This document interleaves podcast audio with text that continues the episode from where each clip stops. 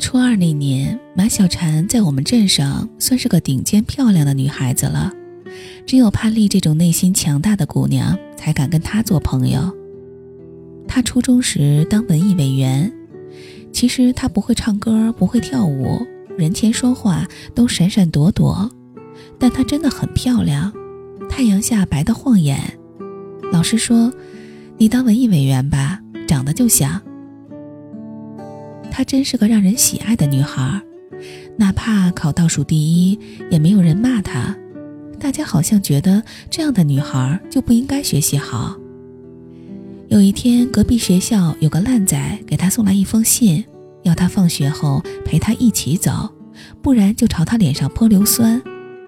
她收到这信就哭了，潘丽也很担心，告诉了比我们高一年级的耿龙。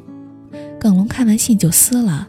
对马小婵说：“放学你只管出去等他，别怕，我跟着你。”我们那个守旧的小镇，这种事儿是不能告诉老师的，因为就算说了也没人帮你，反而会指责说：“怎么别人没招惹烂仔，还不是因为你们不规矩？”耿龙平常默不作声，但英武帅气，个子很高。寻思一下，没别的办法，只好听耿龙的。放学后，马小婵战战兢兢地收拾好课本，朝校门走去。到了校门口，马小婵停留了一会儿，等烂仔出现。我和潘丽在旁边小卖部躲着，透过玻璃往外看。那烂仔准时到了，还带了个随从，各自把单车停好。他拍拍单车后座，让马小婵坐。我们那个时候很忌讳女生坐男生单车，怕老师看到不太好。马小婵摇摇头不肯，烂仔有点急了，说不坐也得坐，要不然就坐前面。然后他指了指单车的前杠，哈哈大笑。马小婵委屈的哇的哭出了声。这时耿龙径直走过去，一脚踹倒了单车。烂仔怒了，说：“你是不是想死呀？”耿龙不说话，又一脚踩下去，单车的钢圈断了。我们在小卖部，嘴巴张得很大，不敢出声。烂仔可能是没见过比他更混的人，气急败坏，抡起拳头要打人。耿龙冷静地操起提前备好的扳手挥过去，烂仔顿时耳鼻开花。烂仔和随从哭着踩上单车，一溜烟逃走。我们起初有点担心他们会回来报复，也许是因为耿龙当时太威风，他们再也没敢来惹马小婵。后来暑假的一天晚上，我们坐在篮球场喝汽水乘凉，耿龙起身去厕所，潘丽去买冰棍，马小婵偷偷跟我说：“我跟你说个秘密，你可别告诉其他人。”我点点头。我觉得耿龙喜欢我。我说：“那你喜欢他吗？”马小婵捂住嘴笑了一会儿，喜欢。他还想说点什么，这个时候耿龙和潘丽都回来了。我问潘丽：“耿龙救马小婵算不算英雄救美？”潘丽摇摇头，她说：“换了别人，耿龙一样会出手相助。”更何况马小婵是发小，应该仅仅就是发小。我劝马小婵，可能你误会了，耿龙把你当发小。马小婵不相信，他说：“谁要做他发小？要做就做他女朋友。”他煞费苦心写情书给耿龙，用当年那种很好看的信纸，撕了很多张，写了一遍又一遍。一天一夜，终于写出一份满意的版本。我记得他当时祈祷的神情很虔诚，很美。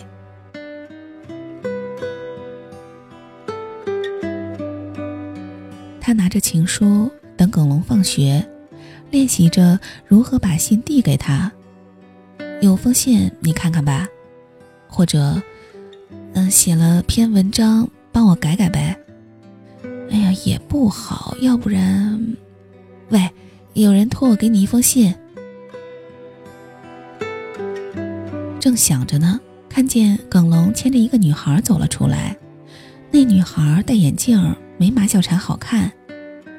耿龙说：“我介绍一下，马小婵，我发小，王佳，我女朋友。”王佳说：“马小婵你好，经常听耿龙说起你。”马小婵不理睬他，问耿龙：“你什么时候有女朋友的呀？”耿龙说：“这是个秘密，怎么，吃醋了？”马小婵笑着摇头。耿龙和王佳问马小婵：“你等谁？”马小婵说：“哦，我等潘丽呢。”他们说：“那你等吧，我们先撤了。”然后手牵手离开了。马小婵撕了那封信。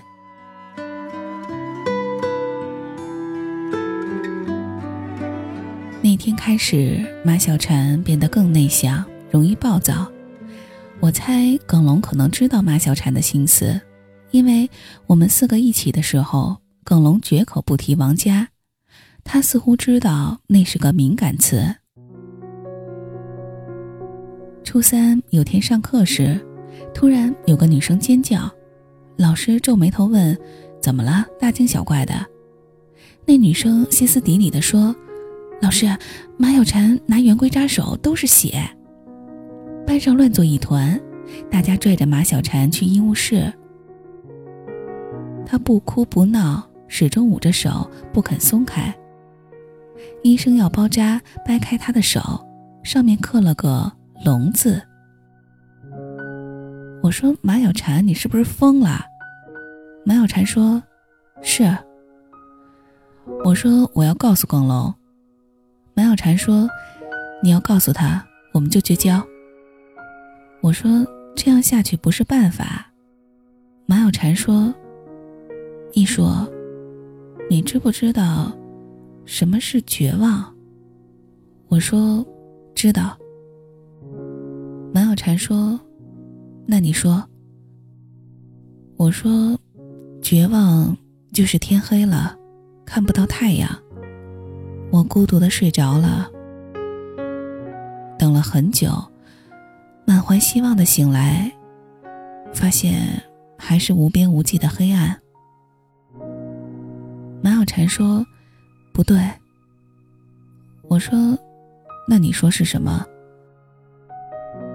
马小婵说：“绝望，就是本来你以为只跟他隔了一个人的距离，于是你拼命的绕过那个人，后来发现还有一个人。”你又拼命的绕过那个人，绕过一个又一个，你发现他根本不在。所有的美好都是我假设的，其实这个世界从来就没有美好过。你说，这是不是绝望？他不停的掉眼泪，我手忙脚乱的找来纸巾为他擦泪。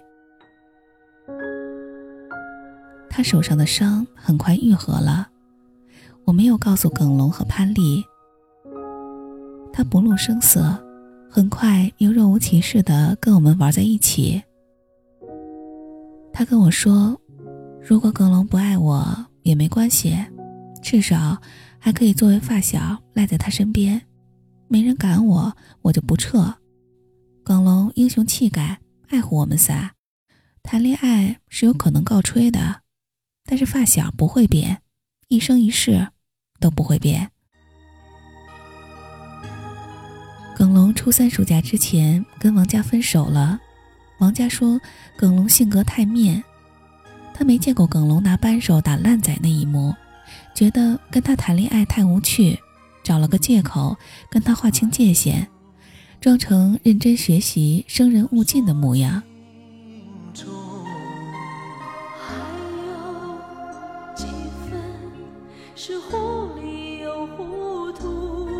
耿龙没太伤心，至少看不出来伤心。但我觉得以他的个性，生气是难免的。哪个男生愿意被女生嫌弃啊？你可以说他粗鲁、调皮、没文化，但不能说他面。于是耿龙提议集体去仓库待一晚。在他看来，大院的秘密仓库是勇气的代表，在没有烂仔挑衅的情况下，他要以此证明自己是个英雄。马小婵想也没想就答应了。那个晚上对于马小婵来说，无疑是甜蜜的。我们吃零食、喝可乐，然后各自睡去。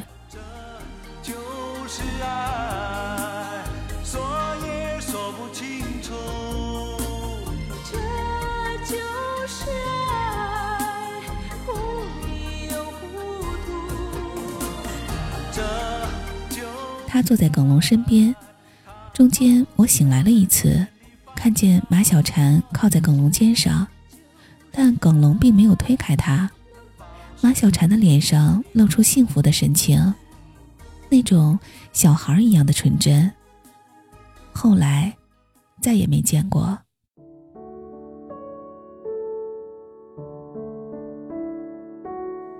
第二天清晨，在路口分别时。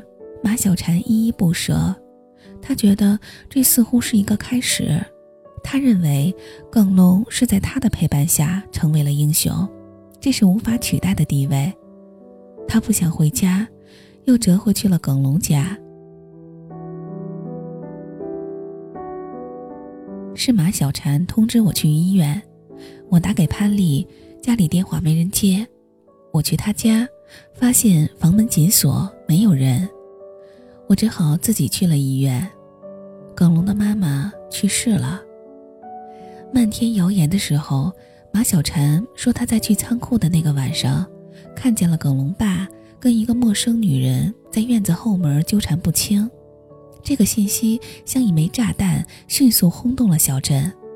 我说：“你不要乱说。”马小婵说：“我没乱说。”耿龙说：“你发誓。”别瞎话，爹死娘做鸡。马小婵说：“如果我马小婵别瞎话，爹死娘做鸡。”耿龙的眼睛红了，马小婵紧紧地握着他的手，发觉他在抖。我们三个抱在一起哭。耿龙在一个早晨背着包离开常德，去了广州。耿龙妈去世的波澜并没有跌宕很久。马小婵提供的证据无法证明耿龙妈是非正常死亡。耿龙爸接受过一阵调查，没多久便回了单位上班。耿龙一心想查出死因，跟踪过一段时间，一直没有找到那个与父亲纠缠的女子。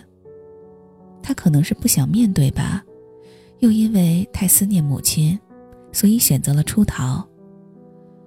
马小婵死也没想到，耿龙走的时候。都没跟他道个别，他以为自己离耿龙的女友只有一步之遥，最差也会是个发小。但耿龙走得干干净净，跟我们断得相当彻底。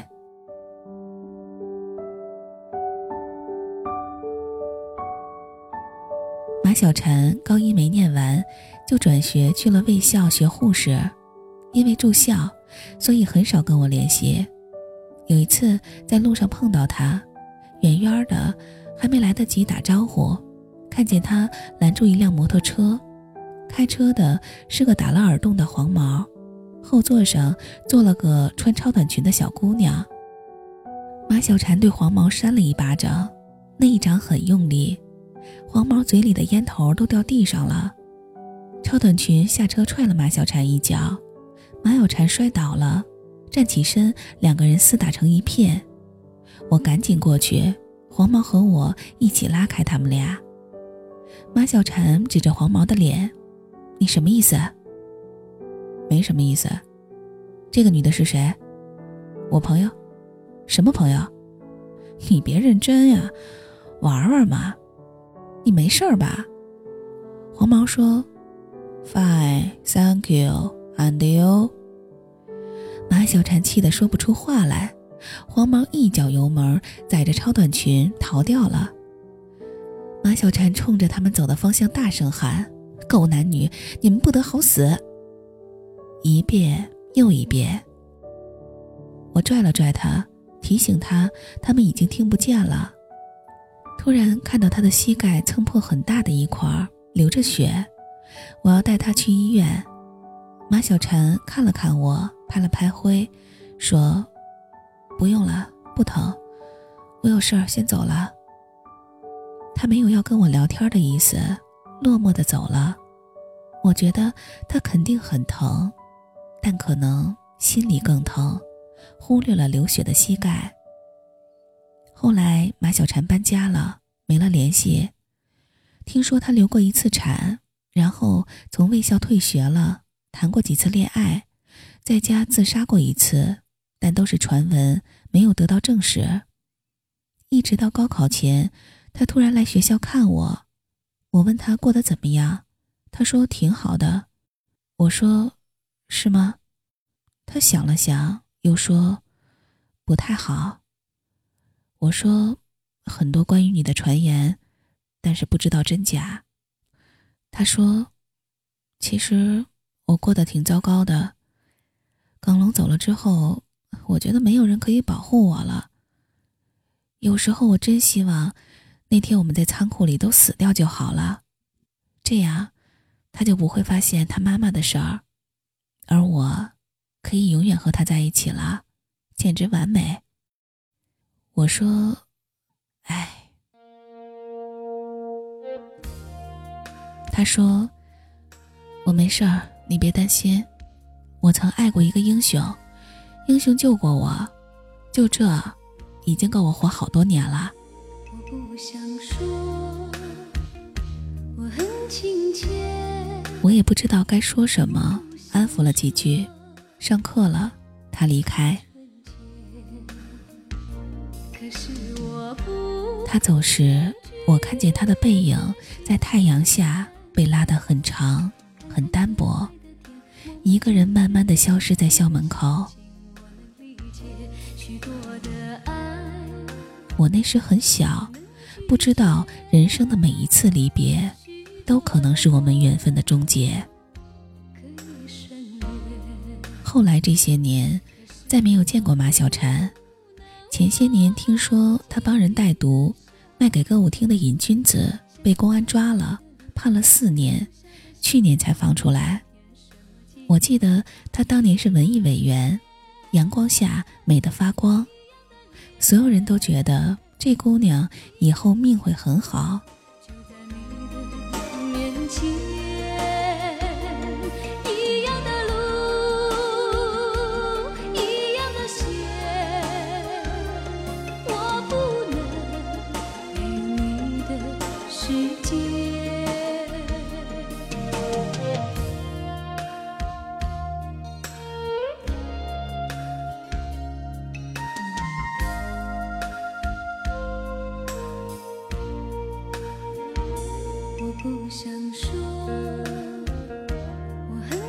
切。我不想说，